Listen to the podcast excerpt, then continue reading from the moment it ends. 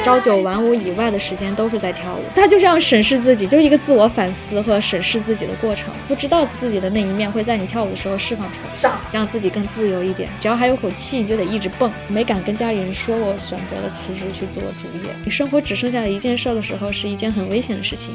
房子再搭的稍微实在一点。Hello，大家好，这里是不三不四电台，我是严女士。我们今天想聊一期裸辞的话题，请到了认识很久的一位非常厉害的朋友，他其实也是我做播客一开始邀请嘉宾的时候立刻就想到的朋友，因为我们想做的是一档女性的谈话节目，也想呈现一些三十岁的女生会有什么样的人生的可能性，所以立刻就想到了他。如果有人听过我们第一期关于运动的话题，可能还会记得我曾经提到过，我对舞蹈是三天打鱼两天晒网。有了新的爱好以后，就不太跳舞了。但有个朋友简直把全部的热情都献给了舞蹈，现在也是一名全职的街舞老师。那我们现在请他来做一下自我介绍吧。哎，好嘞，嗯，大家好，我是 M 小姐，嗯，我今年三十，之前的话其实就是一个普通的外企单位的白领，因为一直特别的喜欢跳舞，所以在我一个间隔年的期限，我尝试着去做一下全职跳舞这件事儿。在我上一家单位离职的时候，我决定我再通过一年的时间尝试一下转型，所以就现阶段现在成为一名街舞老师。是的，这一期的主题我们就是三十岁裸辞做街舞老师，重点会去聊一下 M 小姐对街舞的热爱，以及半路出家做全职老师的这个决定。不过在开始之前呢，我们想先跟听众科普一下关于街舞的各种的舞种。我找到了一个网上教大家一分钟辨别各类舞种的版本。那他们有一个简单的分辨，第一个甩来甩去是 Viking。就是甩手舞，然后滚来滚去是 breaking，就在地上会有一些地板动作的地板舞，然后抖来抖去是 popping，指来指去是 larking，蹦来蹦去是 hip hop，踩来踩去是 house，扭来扭去是 jazz，最后一个滚一下、抖一下、指一下、扭一下、蹦一下、踩一下、甩一下，这就是 urban，也就是我们通常所所说的编舞。嗯对，那我们先请 M 小姐来讲一下你你接触过的这些舞种，以及你对他们的一些感受吧。可能大家听了这一个嗯一分钟版本，其实还很难分辨。对，其实这个舞种基本上涵盖了现在街舞市场应该所有的类型，然后大家可能对街舞一开始最初的认知很多都是从 MV dance 男团、女团的那些对韩国的这些明星这儿感受到的。嗯，但其实真正这可能只是一个入门状态啊，大家先接触的这个、这个类型之后，会慢慢觉得好像跳舞不仅仅是跟像男团、女团那样，它还有很多不同的呈现方式，所以慢慢就会去接触一些可能比较传统一些的舞种，比如说我们的 hip hop、hip hop 和 breaking，还有 locking 以及 popping 这四大类，其实属于我们 old school 里面领域的一个四四个基础舞种吧。嗯，就是其实真正街舞的起源是由于这四大舞种慢慢的去积累出来的。等到你把这四个舞种都接触之后，你会发现现在市面上还有很多跳成品舞的一些。一些舞社，然后你会看到他们会用这四个舞种里面的一些基本的元素去呈现一个完整的片段，然后大家可能现在也比较热衷于这种模式，也是比较容易被大众看到的一个一个一个类型吧。现在编舞比较火，尤其这届我们叫 MV dance 吧。MV dance 对也很常见啊，就是基本上算一类吧，他们就比较综合一点，就是把所有的基础的舞种的精华的部分提炼出来，然后由编舞师的一些编排，然后把它呈现到大众的面前。对包括像 Blackpink 这些的舞，现在在各大舞社也是非常的热门。对，现在就是女团也特别的卷啊，就他们的东西就应该都是很厉害的编舞师给他们编排出来的。其实是他们呈现的时候，可能都已经是经过了简化的版本，嗯，但真正的原编舞师把它编出来的时候的难度，应该会比他们要跳的还要高很多。啊，对，说到这个，其实大家可以去找一下，就像 Blackpink 还有一些女团，她们除了她们自己的本身的 MV 舞蹈，也可以去找一下她们编舞师在他们的工作室里面的编的版本，那个其实难度和力度是大很多的。对对对，因为他们在最终的呈现上要考虑到唱这个一个环节，所以可能就是难度上必须得做一些调整。如果说他们只是需要去练习的话，确实在舞蹈上会看上去更有质感一点。嗯，对。那讲一下你学过的这些舞种吧。啊，我当然从入门的时候也是从 MV dance 开始的，然后学过什么女团、男团都跳过。后来跳了一段时间，后来发现好像不仅限于此吧，也是后来开始尝试去接触一下不同的类型。就这个时候再接触到 hip hop，接触到我们的 popping 这些东西的时候，你会发现跳舞是另外一个状态。这种 old school 型的舞种可能给到你的东西是一种更原始的感觉，就他们更让、更能让你感受到一些原始的快乐，就是跳舞本身最初的那种自由的状态。而不是限制于一个片段里面学的固定的那几个动作了。对这个地方，我也想说一下，作为一个一个都甚至不能算是一个爱好者了，很久没有跳舞。那这些 old school 的舞种，他们给你的感觉就是你会有更多的机会去学习到呃一些呃叫什么基本功。对。然后你去学律动，甚至是你的呼吸。然后你再随着音乐的节奏，你去。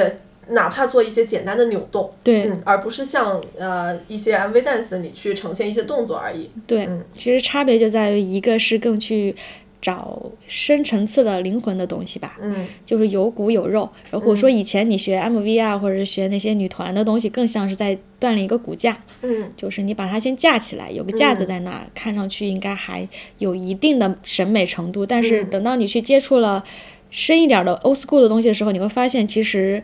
他们所关注的东西更像是一个灵魂的东西，嗯，一个跟可能更多是和音乐的融合，身体和音乐真正的融合。对对对，其实这个反而是跳舞里可能最需要去感受的一块吧，就是你得去跟音乐有一个共鸣，这个可能是跳舞真正的乐趣。等到你能感受到这一层面的时候，你会发现你的视角啊和感知会不一样。我在那么偶尔几次会有过这种感觉，就是你在那一瞬间，你发现你跟音乐融为一体的时候，可能那个状态会感觉到有说不上来的一种东西。你自己会很享受。对，会有一种对，会有一种兴奋感。那，有没有什么你特别喜欢的舞种呢？目前的话，其实我跳的一个舞种比较多的是 House，但是可能大家了解的会比较少一点，觉得好像都在玩脚。对，就是我们刚才讲的一个踩一踩，对，踩来踩去，对，踩来 House，这其实是一个非常小众的舞种啊。如果大家有看《创造营 》，对，里面有一个日本的舞者叫赞多，他也算是一个在 House 上非常有成绩的一个舞者。是的，是他赞多是一个跳 House 跳的非常好的一个。除此之外，House 就 基本上没有一些能让大众认知的舞者。是的，就可能就是在明星的这个范畴，赞多已经算是一个最大的一个宣传者了。就他，就通过他，可能已经让很多人了解到 House。嗯，但是整体上 House。能够被大家感知到的还是比较少，因为因为好像就是可能是因为文化的问题，文化背景的问题，因为可能 house 的一个起源的状态，中国没有那种 party 文化，house 其实是来来源于国外的一些 dancer 玩出来的东西，所以他们少了这个 party club，然后就很难有这样的氛围去接触到它。house 的音乐可能它的？节拍上会会比较快一点，可能在一百二十 beat 以上吧，基本上它的节奏是很快的，然后它比较匀速，比较均匀。但是你可以通过这么比较均匀的状态里去玩很多的变化，就是其实你是可以玩音乐的，通过你自己的调整和表现去把音乐变成更丰富的层次。可能它好玩的点是这个。明白。对。嗯，我也简单的接触过一些 house，然后在可能稍微跳过几次了之后，正好有一次有机会跟朋友去一个摇摆舞的舞会。嗯。然后那个音乐其实就和 house 非常搭呀。然后有的人他们在跳摇摆舞，然后我就自己在那个地方蹦跶 house，还挺开心的。对他们其实有共通的地方，而且 house 是一个很融合的物种，它可能不简单说是单门独类的东西。其实我的老师告诉我，它是一个真正的大综合，它可以把所有的舞种里的东西融合到它的 house 的风格里。所以 house 其实是不限于某一种类型。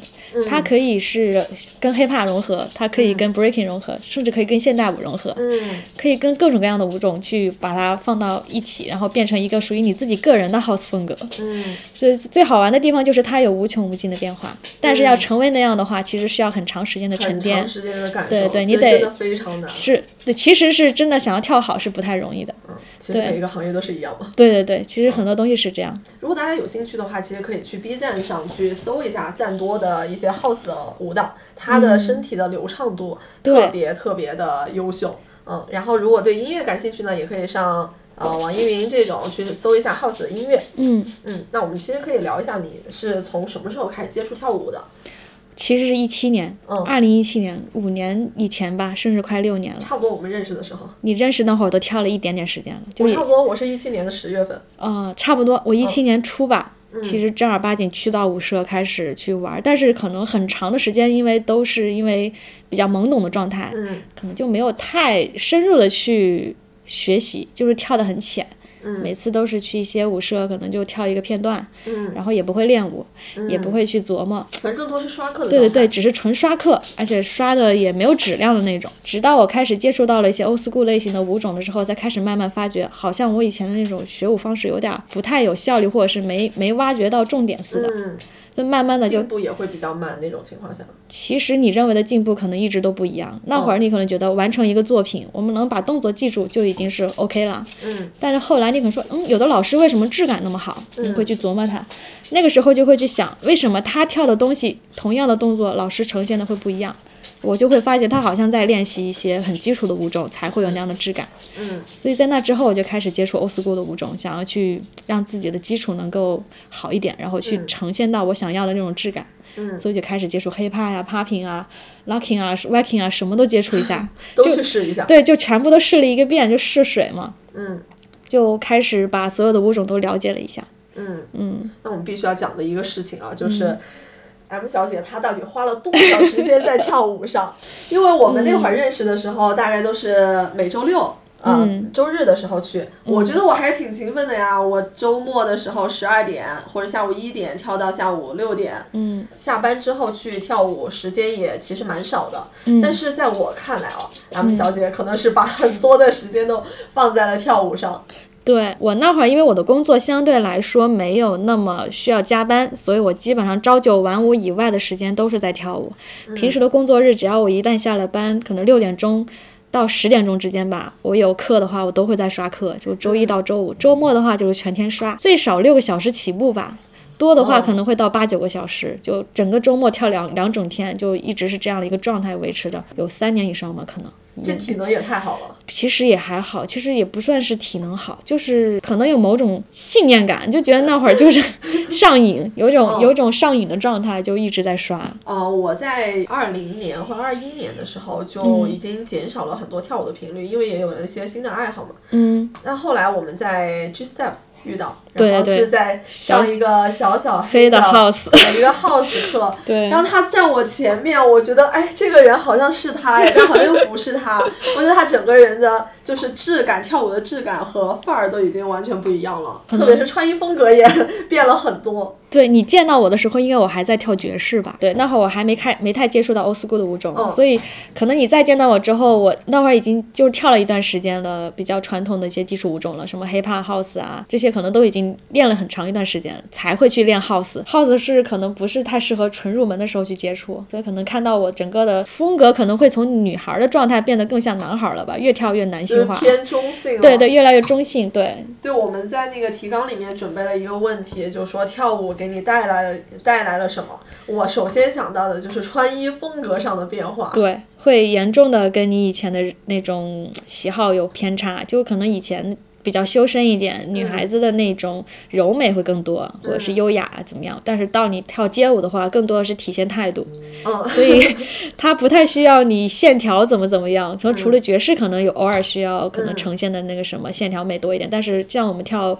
hiphop 这一类，更多的是让自己轻松自在，然后自由一点，所以可能 oversize 的对对，衣衣服越大越好。现在都不会买特别小的号。对对对，我现在买衣服，要么就是买男买男款，对对如果是它是中性款的话，我可能会买 L 号或者 XL 号。对对，我都往最大了买，就对恨不得成裙子的那种。对，怎么形容这个穿衣风格呢？就是越来越垮。嗯，对，就是那种垮垮的，有点像就是不太正经的感觉啊。但其实只是这么说吧只只是限于跳舞的状态啊，就显得有点随意。对，对，不过其实。嗯、大家可能不太了解啊，越是这种垮的衣服，你在跳舞的时候对你的质感要求就会越高。嗯，因为你的动作很容易被你的衣着给吃进去。对，当然也会帮助你，嗯，也会帮助你，就是显得你的动作可能更加的那种有流畅啊，或者是更加的有那种波浪感吧对，飘逸感，对。哦，那跳舞还给你带来一些什么呢？成就感，真的你在里面花了多长时间，它是能给到你一个及时的反馈的，就是你练了多少，你你就能跳成什么样。它好像就是一个一比一的一个反馈的状态，这可能是给到我一个最大的正向的一个影响，才会让我一直的想要去，就跟升级打怪一样，你总想往下一关去升级，然后你就想跳更好，而且它无穷无尽，没有一个最后的一个所谓的制高点，你可以永远的好下去。如果说你坚持的话，就是这个事儿，就可能对我来说，我可能在这方面获得的价值感比较多。嗯，我记得我们那会儿认识的时候，M 小姐还是非常愿意去录自己的视频的。嗯，跳舞其实对于我的感受来说，是可以更让自己放松，然后去打开自己，可以去随着音乐去舞动。但可能因为一直以来我都有一点紧绷。所以在跳舞的时候，想要的这种放松、轻松感还是不能完全的呈现，很难去在跳舞之后去回顾、回看自己的视频，嗯我觉得超级尴尬。好多的，其实很多同学都这样。市面上大多数的学生吧，可能都会有一些惧怕看到自己视频的过程，就是可能就是害羞吧。就中国人传统的那个个性比较内敛，就。跟跳舞的这种比较需要释放自己天性的状态有点就是偏差，所以可能人不太愿意去看。但是可能我是因为，因为很多老师会提醒我说，看这个视频不简单说是只是看呈现，它是一个工具，用来去看你的缺陷啊，或者是有什么可以提升的细节的地方，因为它是一个直面的，能够把你当时的状态记录下来的一个工具。强迫去看自己，可能多看几次也就好了。其实你就是换个视角，你别把它当成一个自我呈现的东西，而是当成一个检查的工具。就是你在镜子面前看到的和在镜头面前看到的东西，可能会有很多不一样。对对对。对你可能在镜头前。可能当时你不知道的一些细节，你在镜头前看到的话，可能都会呈现出来。就是这个角度，我怎么当时会这么做？可是在镜子里看着还好，所以这个就会很让人紧张呀。是是，他就这样审视自己，就是一个自我反思和审视自己的过程。习惯了就好。可能我就是一直没太有这种负担吧。哦就是我真的就把它当成一个去检查自己的一个工具来看了。确实要放下负担，才会感觉到自己的进步的。其实跳舞很需要解放天性。就它其实是第一步，但很多可能一开始的同学没有机会去尝试，或者是去去释放自己。但是你慢慢的去跳的多的话，它能帮助到你去释放一部分天性。你可能以前很很不知道自己的那一面，会在你跳舞的时候释放出来。就像我以前从来不知道我是一个适合跳帅气一点的类型的。但是以前我以为我是个纯纯的女孩子，就是可能就一开始跳的也是爵士 M V，就觉得好像那个女团的样子就是我应该跳舞的样子。嗯。但后来发现越跳越跑偏，变就变成一个男孩子的样子了。也不能说，我们应该这么说，就是女生可以有很多样子。对对，它其实是多面的，就是你可能有很多不一样的不一样的视角吧，你可以呈现不同的自己。就人是一个很复杂的一个一个一个载体。嗯，我觉得这一点还挺好的，就是能帮助你发现更多面的自己。是的，有更多的尝试。其实大多数，对对对，大多数同就是如果说想要去尝试看到自己不一样的一面的人，可以多去试试这个这个方式吧。就它其实还蛮能够让你去跟自己对话的。嗯嗯嗯，有道理啊。对。哎，我觉得跳舞其实对于我来说还有一个收获，就在于我们经常会有在学完了一段舞之后，老师会让同学上来跳舞。嗯，然后如果大家看视频呢，就会听到。呃，视频里面 舞者在跳，有音乐，下面就有哎这样的声音，对，有一些回应。那有一些不太呃接触过跳舞的人会觉得下面的声音特别吵，但其实跳舞的人会觉得这个声音会让人特别受到鼓舞。我不知道你会有这种感觉。当然会啊，这个其实是一种鼓励，然后一种自我的肯定。就大家在现场能够为你欢呼，其实是对你的一种认可。你会很享受这个这个这个当下的状态，因为你会自更自信一点。就是不管我跳的好与不好，但是现场的人看到你的那一刻是快乐的，其实你就感觉到这就是一种回馈吧。嗯，对，而且很多老师很会带氛围。啊，就是他会引导你。对，抖音和小红书上有一个非常火的那个桃子老师吗？对对对对，OK 老师，就他是一个真的把气氛能够点燃到爆的一个老师，他是特别好。基本上我觉得每一个上过他课的学生都会觉得很享受。嗯，因为你在他课上真的很快乐，而且那一刻你是完全的不需要去有负担的。就他会给到你足够的肯定和鼓励。好了，以后立刻就去跳舞。对对 对，他就是可能就是真的很解压。就是如果说职场的人有这样一个爱好的话，那一瞬间可能是非常非常的能够释放自己的。哎，还有一个变化啊，就是我觉得我听歌的风格也变了蛮多的。嗯，在接触跳舞之后，会生什么样？我嗯，像 hiphop 那些音乐的话，可能就是。哐哐的砸的 那种感觉，然后后来接触了编舞之后，就会很喜欢那种呃有非常细碎的小鼓点和小音效的音乐。嗯嗯，你会有这种感觉吗？会，因为如果说不跳不跳街舞的话，你的音乐风格可能会偏向于自己常见的状态的那种类型。像我以前比较安静一点，可能跳的听的歌就很抒情、很 emo，、经常在那深夜自我，可能就是不知道为什么就会感觉到很伤心啊之类的。但是自从跳了街舞，你的歌单全部都是那种蹦蹦卡，全是一种很节奏感特别强的 哦古典的歌，对。会感觉到更加兴奋一点。你听到这些歌的时候，感觉到有一种力量吧，就会不会觉得，想要跳起来。对对对，你很想去去跟着它律动，会有这样的一个感觉。嗯嗯而且我觉得，在因为跳舞接触到的这些音乐之后，给我的另外一个收获就是，在做一些剪一些视频的时候，嗯。会发现可能之前没有发现的一些音效，嗯。还有那个节奏的感觉，嗯。还有就是看过一些老师对某一首音乐的呈现了之后，发现啊这个地方的就是快慢。呃，它的那个收放可以是这个样子，它可以呈现在我的视频的那个样子里面去。嗯嗯，对对，这个是我的另外一个收获吧，算是。会啊，就是其实每一个老师都会有他自己很独特的一面，他对音乐的理解，每个人都会不一样。嗯就是他们听到音乐的那种感受或者是细节，其实是非常非常特别的。就有些老师敏感度高的话，他能听到一些很细碎的细节，嗯然后再加上他对这个音乐的理解，他能呈现出来的东西可能更有故事感啊，或者是更有一些让你觉得有共鸣的状态。其实这是一个老师的天赋的东西，或者是他包括他对生活的理解，都体现在他的作作品里。哎，那个另外一个我们想聊一下，这就是街舞。嗯，这街对我们认识的时候，正好是这街最火的时候吧。对这街播的第一季。嗯嗯，那会儿其实我对舞蹈的认知都还不算特别的深刻吧，或者是理解的特别到位，就是可能看了一场综艺节目，但是感觉好像把街舞。就是宣传的还挺到位的，在那之后跳舞的人就多了，可能就觉得街舞好炸啊，在综艺节目里。对，当那个时候学到就是炸。啊，对，就觉得啊，好想跟那些大神一样，就是那种状态。就为什么可以这么好看，他们可以这么厉害，就觉得他们都封神的那种，在我们心目中，当会儿就觉得真的是特别高的一个、嗯一个一个一个那个什么，就很向往能成为那样。哦，我觉得那个节目特别好的一点就是它展现了一个街舞文化吧，对对对，就舞者之间互相鼓励，然后拧成一股绳的那种氛围。会有这样的一些东西。嗯，但是有一个可能就是在 battle 的时候，大家剑拔弩张的那个氛围也嗯特别的炸。对对对对，其实就是，但是那个时候你会发现，那种 old school 的舞者，他们在当下的优势就特别的明显。对对，他们可以非常自由的随着音对乐对完全动起来。对，不受不受音乐的框架的限制吧。就对真的他们是可能常年就是自我跟音乐的那种过程的磨合会比较久一点，嗯，所以他们能够迅速的展现出自己。如果大家去看那个节目，应该会看到一些在自由的随机给一段音乐 battle 起来的画面的时候，如果有一个舞者卡上了一个很随机的、很细碎的音效，当场整个就是炸毛，巾啊，然后炸了对这有个专业术语叫 kill the beat。啊！对，我记得有一个老师可能专门去科普过，说这嗯个东西就是属于在 freestyle 里，如果说一个舞者能够做到的话，那简直就炸炸满全场，因为他炸翻了，就是对对对头皮发麻的感觉。对对对，然后你在现场看和在镜头里看都会不一样，现场看会要提升好几倍的那种。对对对，镜头会经验感吃质感。对对对，嗯，聊一下你在北京都跑过哪些舞室吧？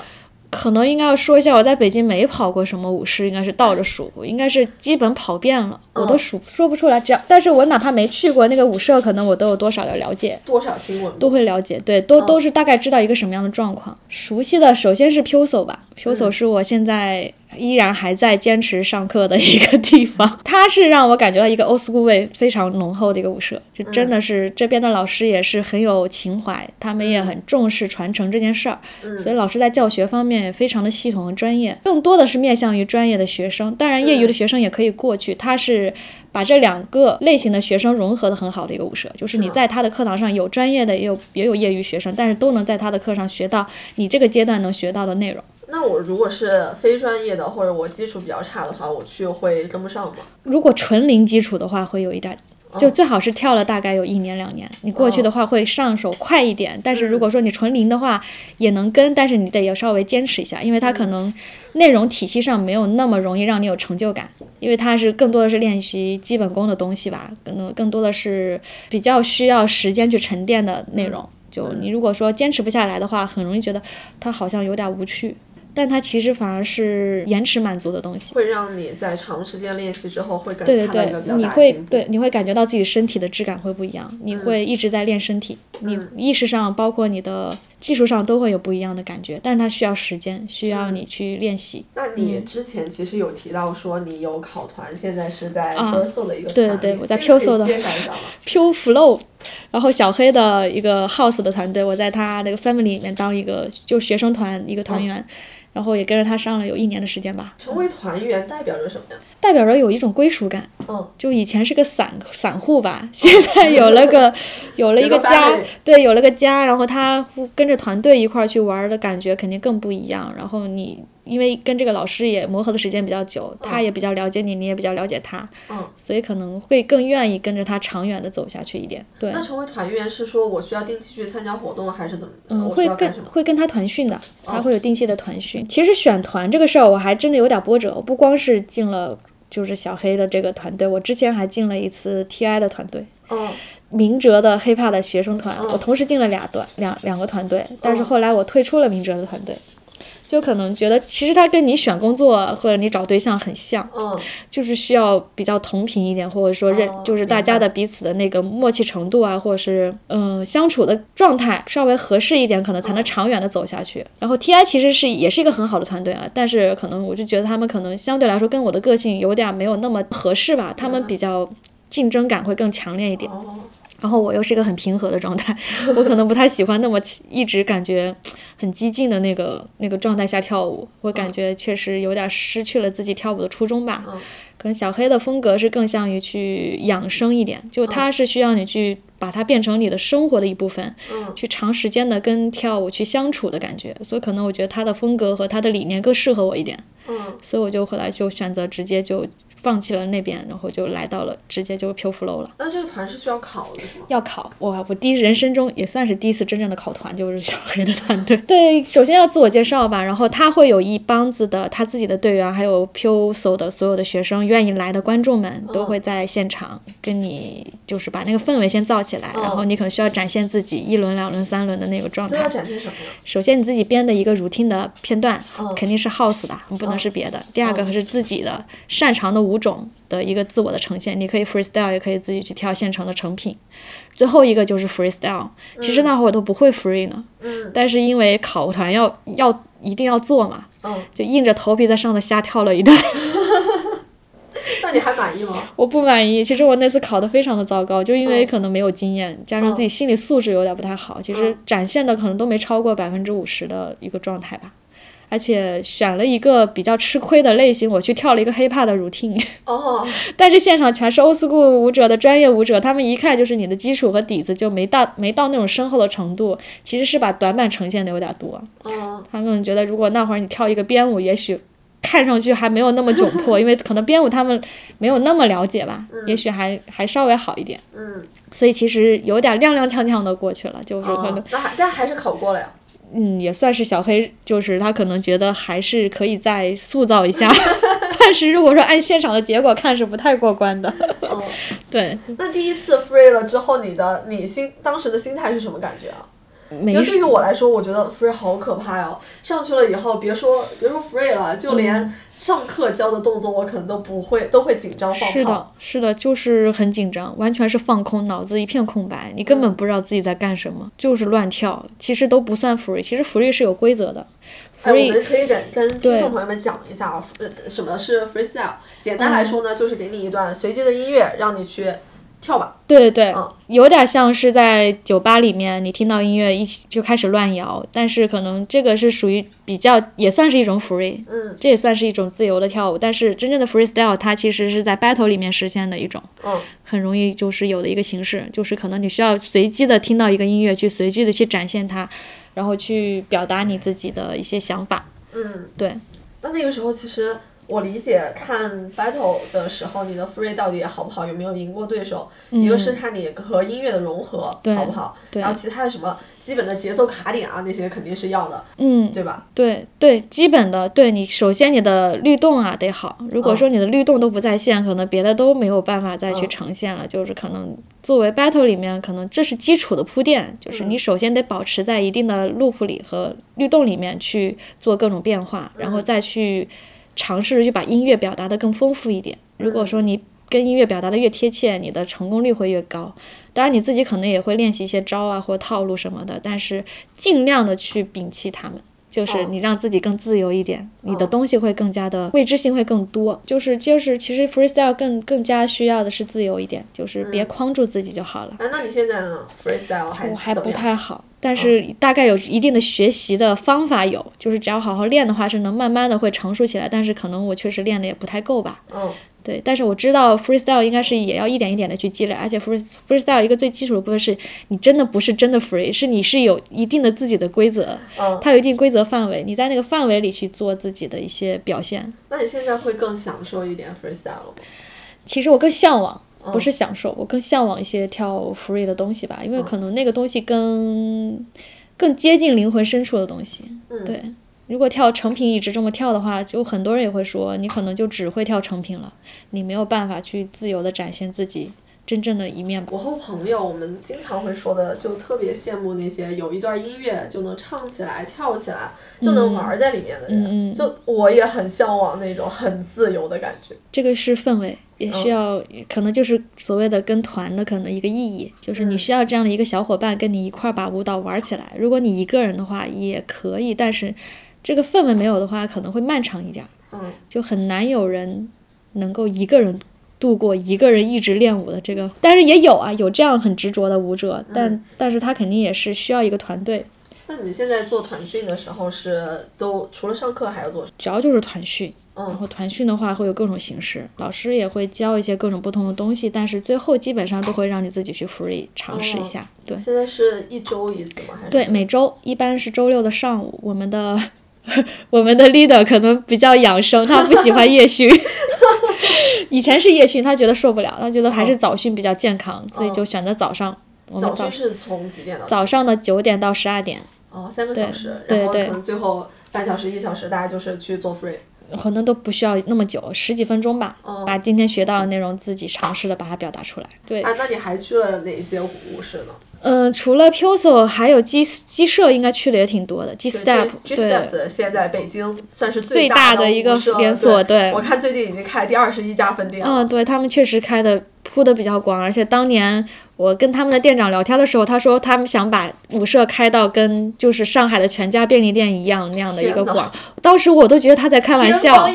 我就觉得怎么可能会有人把舞社开的像便利店那样子对，满地都是？其实没有这样的先例。他就真的能有这样的一个可能性，他真的在北京的覆盖面已经算是真的铺的算是很广了，而且他还有机会铺的更多。然后我是觉得人还真的是要有梦想，通过这件事儿，我就觉得人 梦想是要有的，万一见鬼了呢？真的实现了。万一实现了，对对对，就是还是挺棒的这个舞社。就是在我去的时候，它其实只有第一家店，我就去了，然后慢慢的看着它一一步步发展到现在这么多。它其实现在的理念就是给上班族下班以后去放松的一个机会。对对对它是给不会跳舞的人一个接触跳舞的一个平台。它的宣传力度是很很有意义的，就是能让更多的人知道跳舞这个事儿，知道街舞是一个什么样的一个状态。嗯，对还有其他的舞社吗？其他舞社我要说一个倒闭的舞帮。啊，真的，我也是我，哎呀，这个舞社让我觉得好可惜啊。对，舞帮其实以前就是以街舞见长嘛，嗯嗯然后和国外的 King Jazz 那个舞团也是有合作的，一开始也是他们的一个宣传卖点。是然后在，北京其实也有很多很优秀的舞者，包括上过这街啊、然后还上过热搜对的那个很会扭的春玲，啊，我也上过他的课，我也上虽然我跟不上。对对，这个舞社可能是也确实时运有点儿不太好，就可能赶上了疫情，那又刚好出现了一些自己经营上的问题吧，就没有撑下去。还有什么 TI？哦，TI 其实对于我来说，我其实在一八年的时候就去过，而且是在我很小白的时期去过的一个地方，然后就被吊打，就真的那会儿自以为是，觉得自己可以上专业课程，我也不知道自己哪来的自信啊。就跑去上了一个寒假班、提高班的集训。嗯，就在那一次，真的是让我感觉到，我的天呐，专业舞者是这个样子的，然后完全是颠覆了认知。T I 真的好专业哦。在那会儿，我觉得是，就是就是他们确实是一个专业的一个舞社，就是培养专业的舞者的一个一个一个一个氛围。但是真真的太卷了，那个舞社，每个人都拼了命的跳舞，就是感觉你只要还有口气，你就得一直蹦。嗯，挺有那个什么，就是大家就是得把自己逼到绝境的状态，就还是蛮容易出来很有成就的人。就是你在那个环境下，只要你能待下去，你是应该很容易成功的。那个狼性的状态还是蛮明显的，对至今没有去过 T I，没敢去过 T I。对，现场的学生你都能感觉到很强烈的那种较劲的感觉，就是他跟你之间就感觉在 PK，你得跳过他。那个教室好像很大，一百个人对，，一百个人，有时候都站的外头走廊都会有学生，就是站不完一百个人都装不下。现在还是这样的一个氛围，这个舞社整体就是这样的一个很多人一起跳舞，确实很有气氛，你会很专注。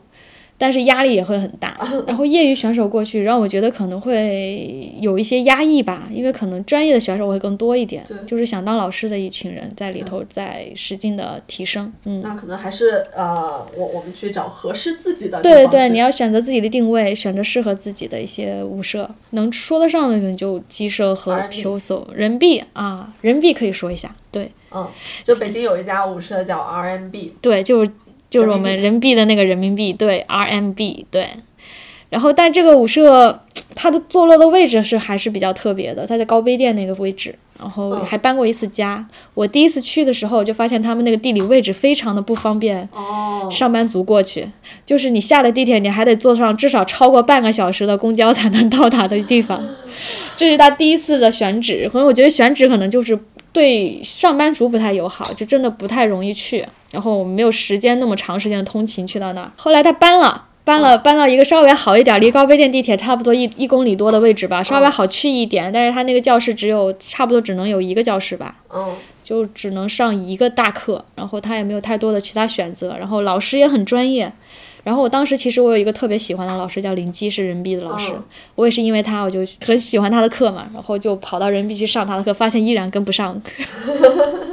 他在鸡舍教课的时候我就不敢去，因为我就觉得他的课太难了。嗯，但是又知道他特别好，也是很忐忑的跟了他一段时间。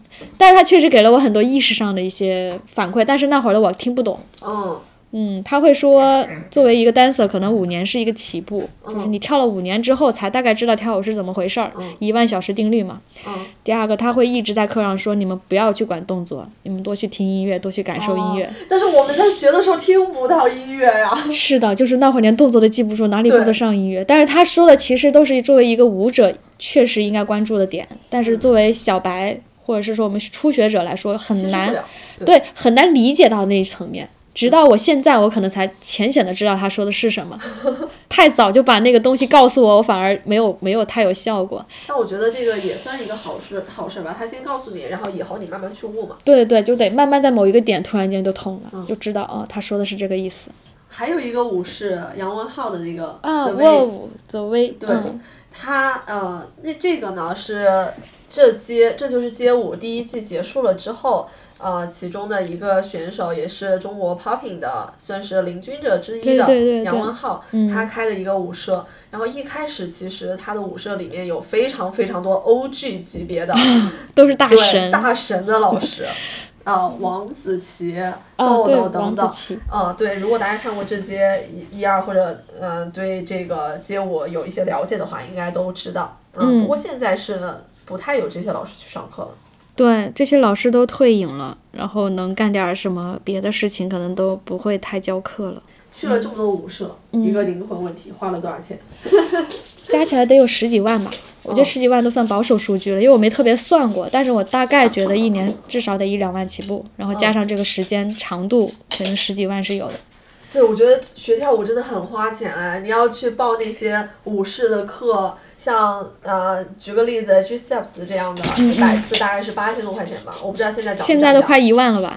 啊，对，就是一百次课是这么多钱，然后你还得去买衣服，你还去得去买鞋子，真的跳舞了之后就会真的想买好多好看的衣服。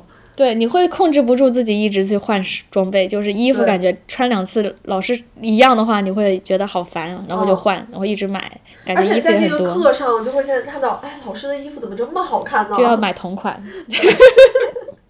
我买那个 Studio X 的那个衣服，就是因为看千寻嗯啊、穿过，嗯然后后来发现很多 dancer 在呃上节目，像韩语他们上节目的时候也会穿那个衣服。就在这一趴呢，我们还有一个灵魂问题，嗯就是为什么跳舞看起来变成了你的一种热爱呢？其实是一种自我价值的某种呈现吧。嗯你会在这里头感到一种价值感，嗯就是你能看到自己在进步，你能看到自己在被认可。嗯对，可能这是一种生活的意义。人好像到最后，除了基本的生存，你最后还是想要实现自我价值。嗯他能实现这一部分的一个一个人人人生叫什么精神上面的追求吧。嗯，已经到马斯洛需求往上对，哦，对对对，就是直接往上奔了。虽然我现在其实基本的生存需求也没那么有保障，但是好像你现在就很想把把自己精神层面的东西再满足一下。其实接下来就要聊到你。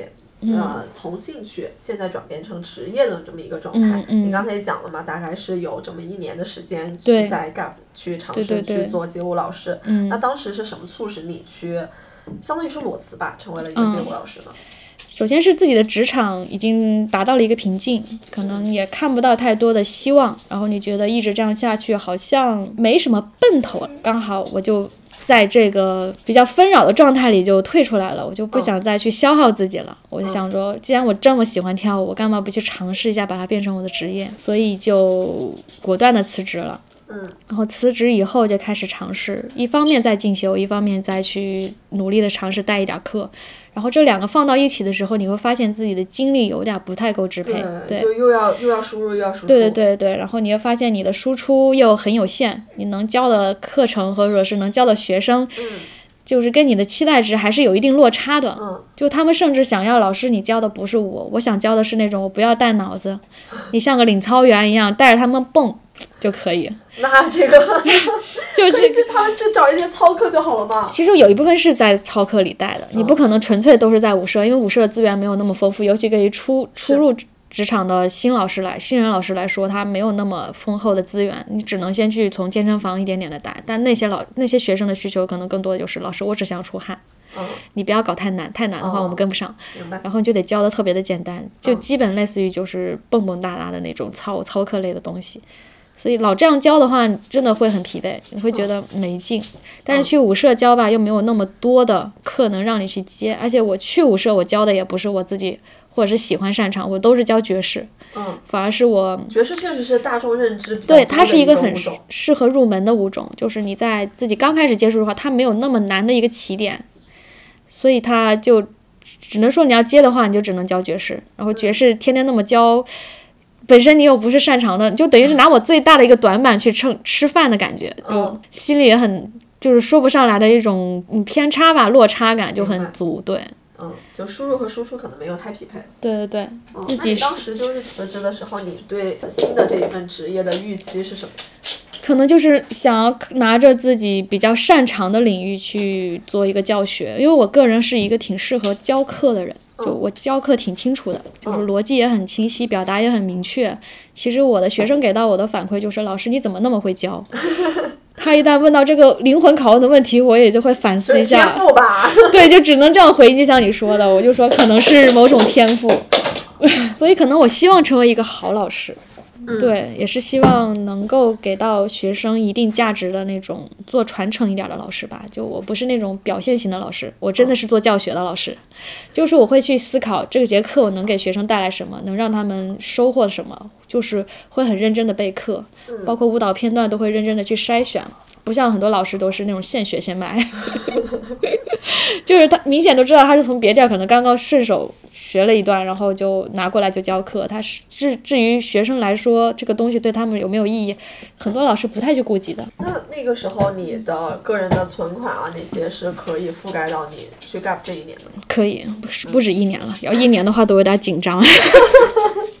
我还算是在某种程度上是，就是这方面负担确实小一点。嗯，对对对，挺好的。那那个时候算是也比较有底气去做这件事情。嗯，对，就是对，确实给了自己一定的底气去尝试。嗯，就不像大家说啊你怎么那么勇敢，其实不是，是因为自己有足够的底气，对。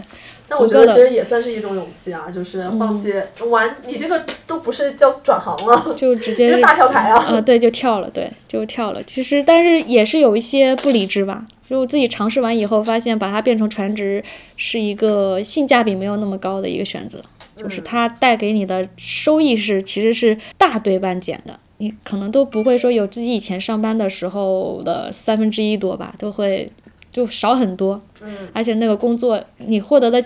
获得的收益是即时的、稳定的，而且这个跳舞就是有一搭没一搭，而且又碰到。收入上的收益是一方面，还有一个可能是精神上的收益也很有限。对，就没有感觉到我想象中我当老师以后的那个样子，跟我看到我我看到的老师是两两回事儿。对，那你想象中和你实际上做出来，这中间是一个什么样的差别？差别就是你教的东西和学生愿意吸收的东西是不太一样的。然后，哪怕你去舞社的话，学生也没有，你又教不了那么那么有，就是有有基础的学生，因为你现在自己的基础这样，你可能只能教一些入门级别的。然后他们的状态，你你也没有办法跟他们去说太多，就他们想要学的就是老师，我想学一个好看的片段。老师，你这个在干嘛？我说这是基本功，然后他就会说，老师这个好像不是我想学的东西。就是你这样会留不住人。如果你你要教干货，教那些很累的东西的话，他们会觉得老师你你这个不是我要的。对。然后慢慢的。确实还是应该把那个漏斗放得更宽。再宽一点，所以最后你就会慢慢的去减少你基本功的容量，然后多去教一些片段，好看的片段，去扒一些他们喜欢的东西，可能会多一点。先让大家对这个事情感兴趣嘛。对对对，慢慢的去去培培养吧，但是这个时间太长了。对。他从。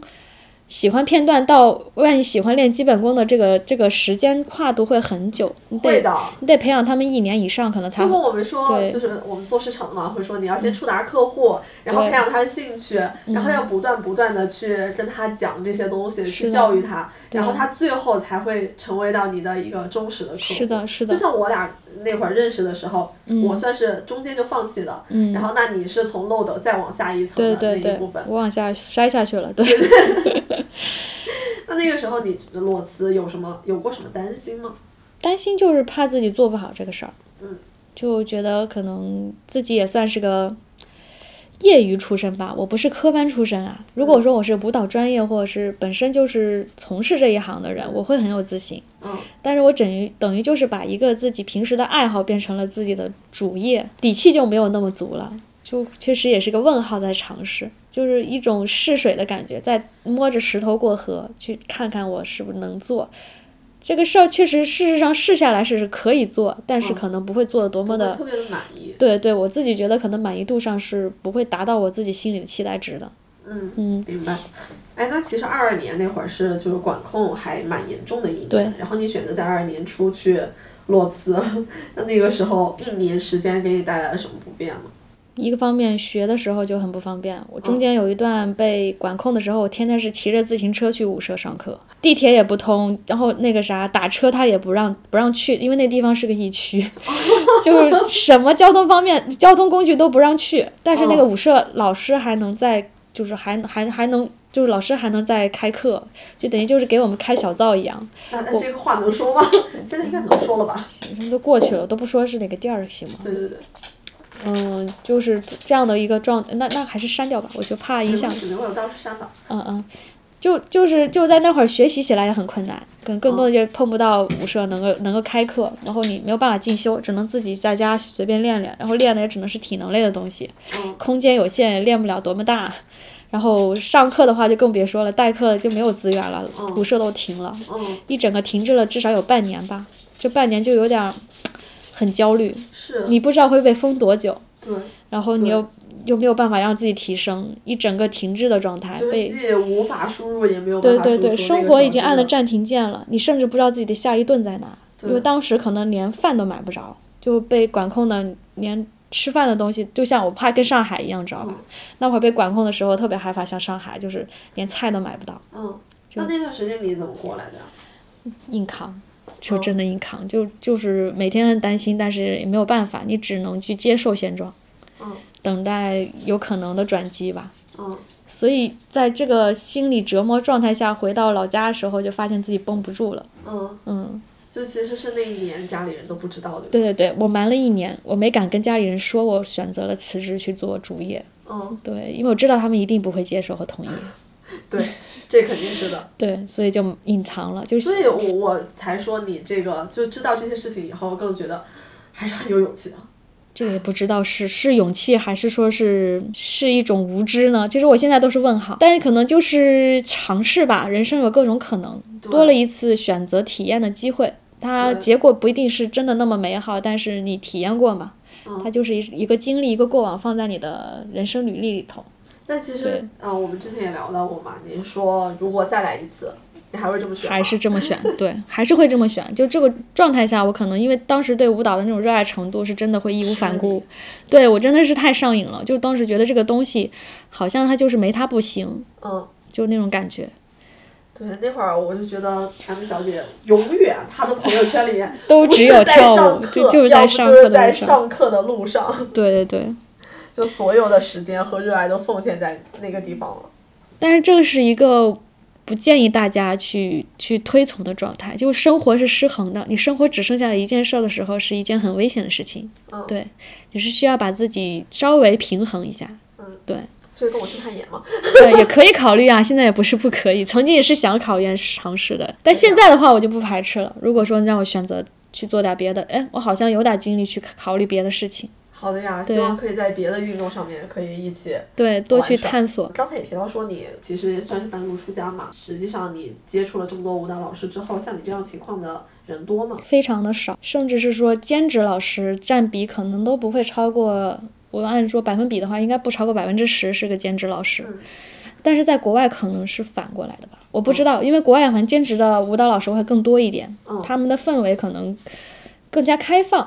然后在国内的话，我觉得大家可能首先一个生存的一个保底的机制就不够全面，是，大家先得想想着我有饭吃，才会考虑下一步。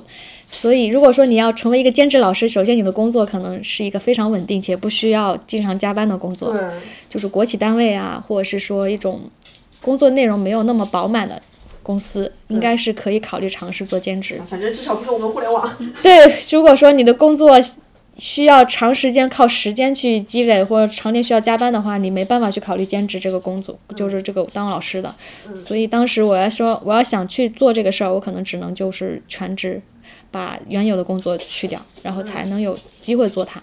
嗯，所以我没有机会去选择稳定的工作的基础的情况下，就把它变全职试一下，然后给自己尝试一年的时间吧。我倒是给自己的一个底线，嗯，就是看看这一年我能做成什么样。那你觉得和他们相比，和真的全职的 dancer 相比，你觉得自己的优势和劣势有什么吗？呃，优势应该是我的逻辑吧，哦逻辑，还有我的表达各方面，以及跟学生之间的沟通上，可能是算是一个优势。就教学上可能会更加的系统一些，系统一点吧。就现在很多全职的学老师出来的话，他其实是跳出来的，而不是教出来的。嗯，就是他可能就是通过自己一直在蒙着跳，然后变成了自己的一个一个理解对和职业，但是他可能跳的非常的好，很好，但是不见得他有意识是想我该怎么教，或者是说有意识不一定知道怎么教。啊，对，这其实是我们一直会说，就是一个好的老师，就如果说他呃成绩非常好，或者说他水平非常高，对。不一定他是一个能教的非常好的，对对对。对，能教的非常好的就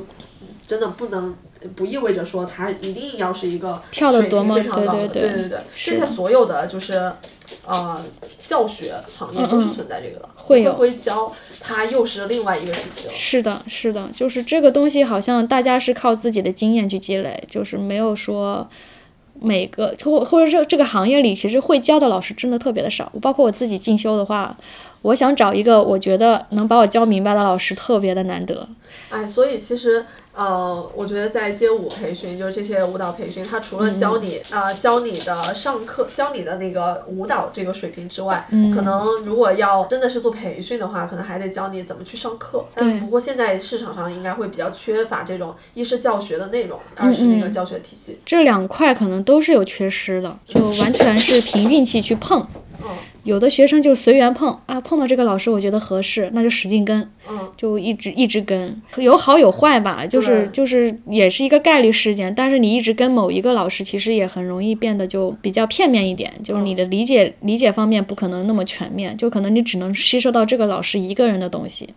对，所以这可能是我们作为一个非全职去做的是去跳，把它当成兴趣的时候，可以比较轻松一点。对你不用想的那么多，对，对，就是我怎么开心怎么来就好了。这个哦宗旨很简单，但是你要想说走全职、走专业，你需要的东西就不简单，只是一个开心，而且甚至不应该把它当成你的宗旨。你需要的是我要怎么变成一个合格的老师，怎么样才能把自己学的东西用出来、输出，并且让学生学会。嗯，其实压力还是蛮大的。不一定是压力，这是一个自我学习的能力，嗯就是你得去转换它。你，但是你对你自己的输入就会要求非常的高，就是你吸收的东西得是有质量的，你输出的东西才会有质量。哎，那你现在嗯呢？就是你的输入和输出怎么平平衡呀？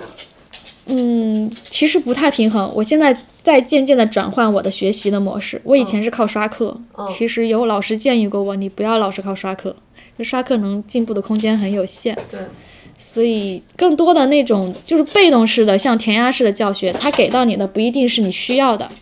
但是现在你如果说想要成为一个专业老师，你需要调整，你要主动学习，就是我自己去学习我该学的东西。嗯，所以把它变变换过来，就调整过来，而不是说我去被动的去找一个老师，老师给我什么我吃什么，而是我要学什么，我去找这个东西，我去学它，甚至可以自学，嗯，自学都比你去刷课有用。对对对，然后但是它需要的是一种韧性，就是你要自己跟自己去相处，你需要自己去练舞，而且这个过程很枯燥，啊，很孤独哎。又孤独。对，你能说到了两个字，就是它确实很孤独。嗯，你能跟你同频去练舞的伙伴不多，对，最后就会变成就是你一个人在练舞。嗯。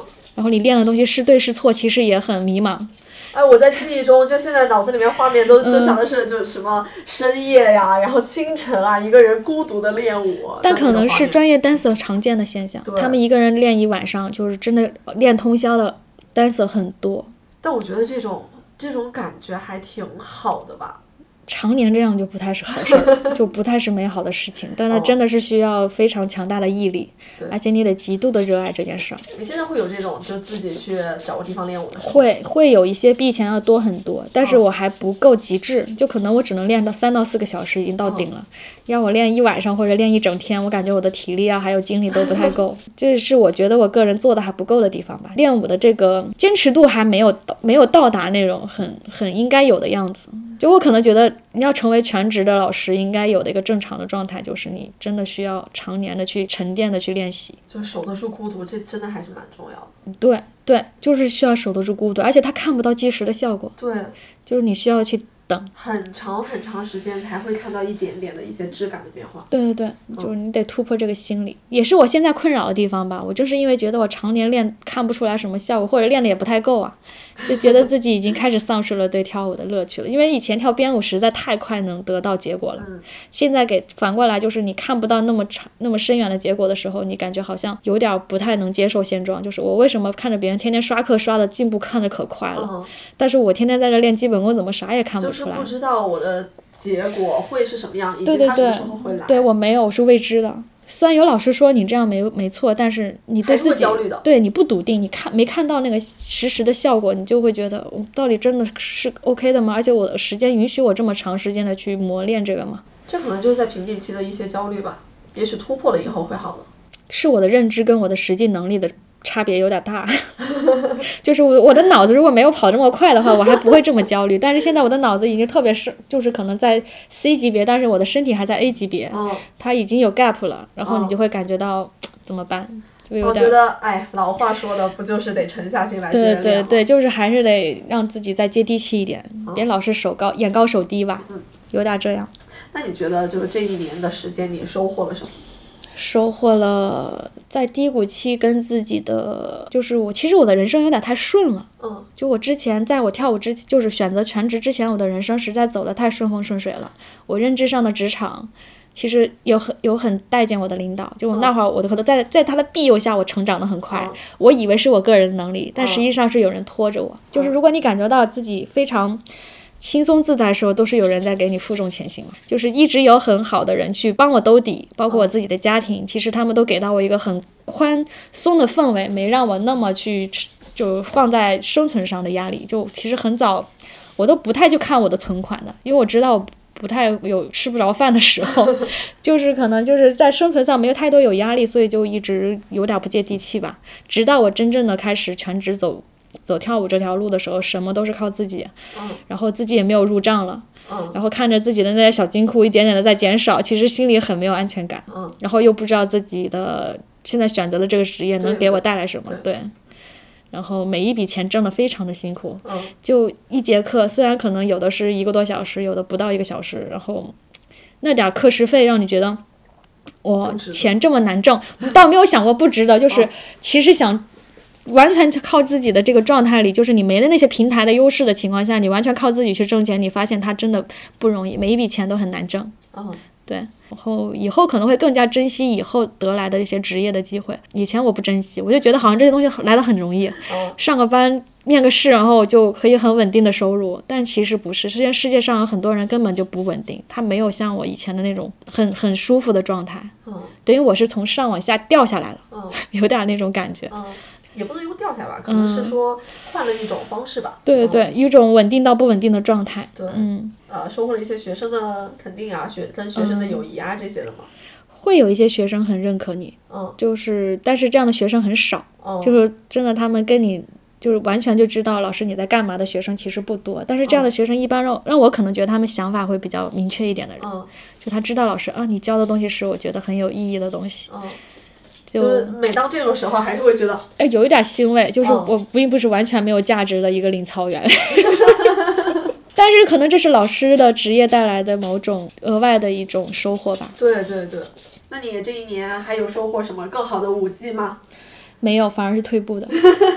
我真的大退步。我说的退步是整体综合，就是我不跳编舞了。以前我跳编舞跳的还挺好的，就是真的。如果我一直跳编舞，现在应该还是一个看上去还挺有模有样的编舞老师。也说了嘛，看上去。对，就这个和你的认知已经发生了。对对对对，但是我后来急转弯，我变成了一个想要去挖深的，往往深挖一点的一个想要去自由一点的舞者。嗯。那我就得花更长的时间去沉淀它。等于你甚至要摒弃掉你以前跳编舞的模式，还有你的学习方式，还有你积累的东西，可能它有用，但是现阶段完全派不上用场，甚至是起反作用，所以就变成了一个半吊子选手。我觉得还好吧，就是就是最后我们是从回到了最基础的地方对对对，所以现在就是再练基本功，从 isolation 开始，再重新的开始，一点点的重新去添砖吧，就把这个房子再搭的稍微实在一点。以前是晃晃悠悠的，都没有都没有立起来。哎，那你现在是在做什么呢？现在还是在。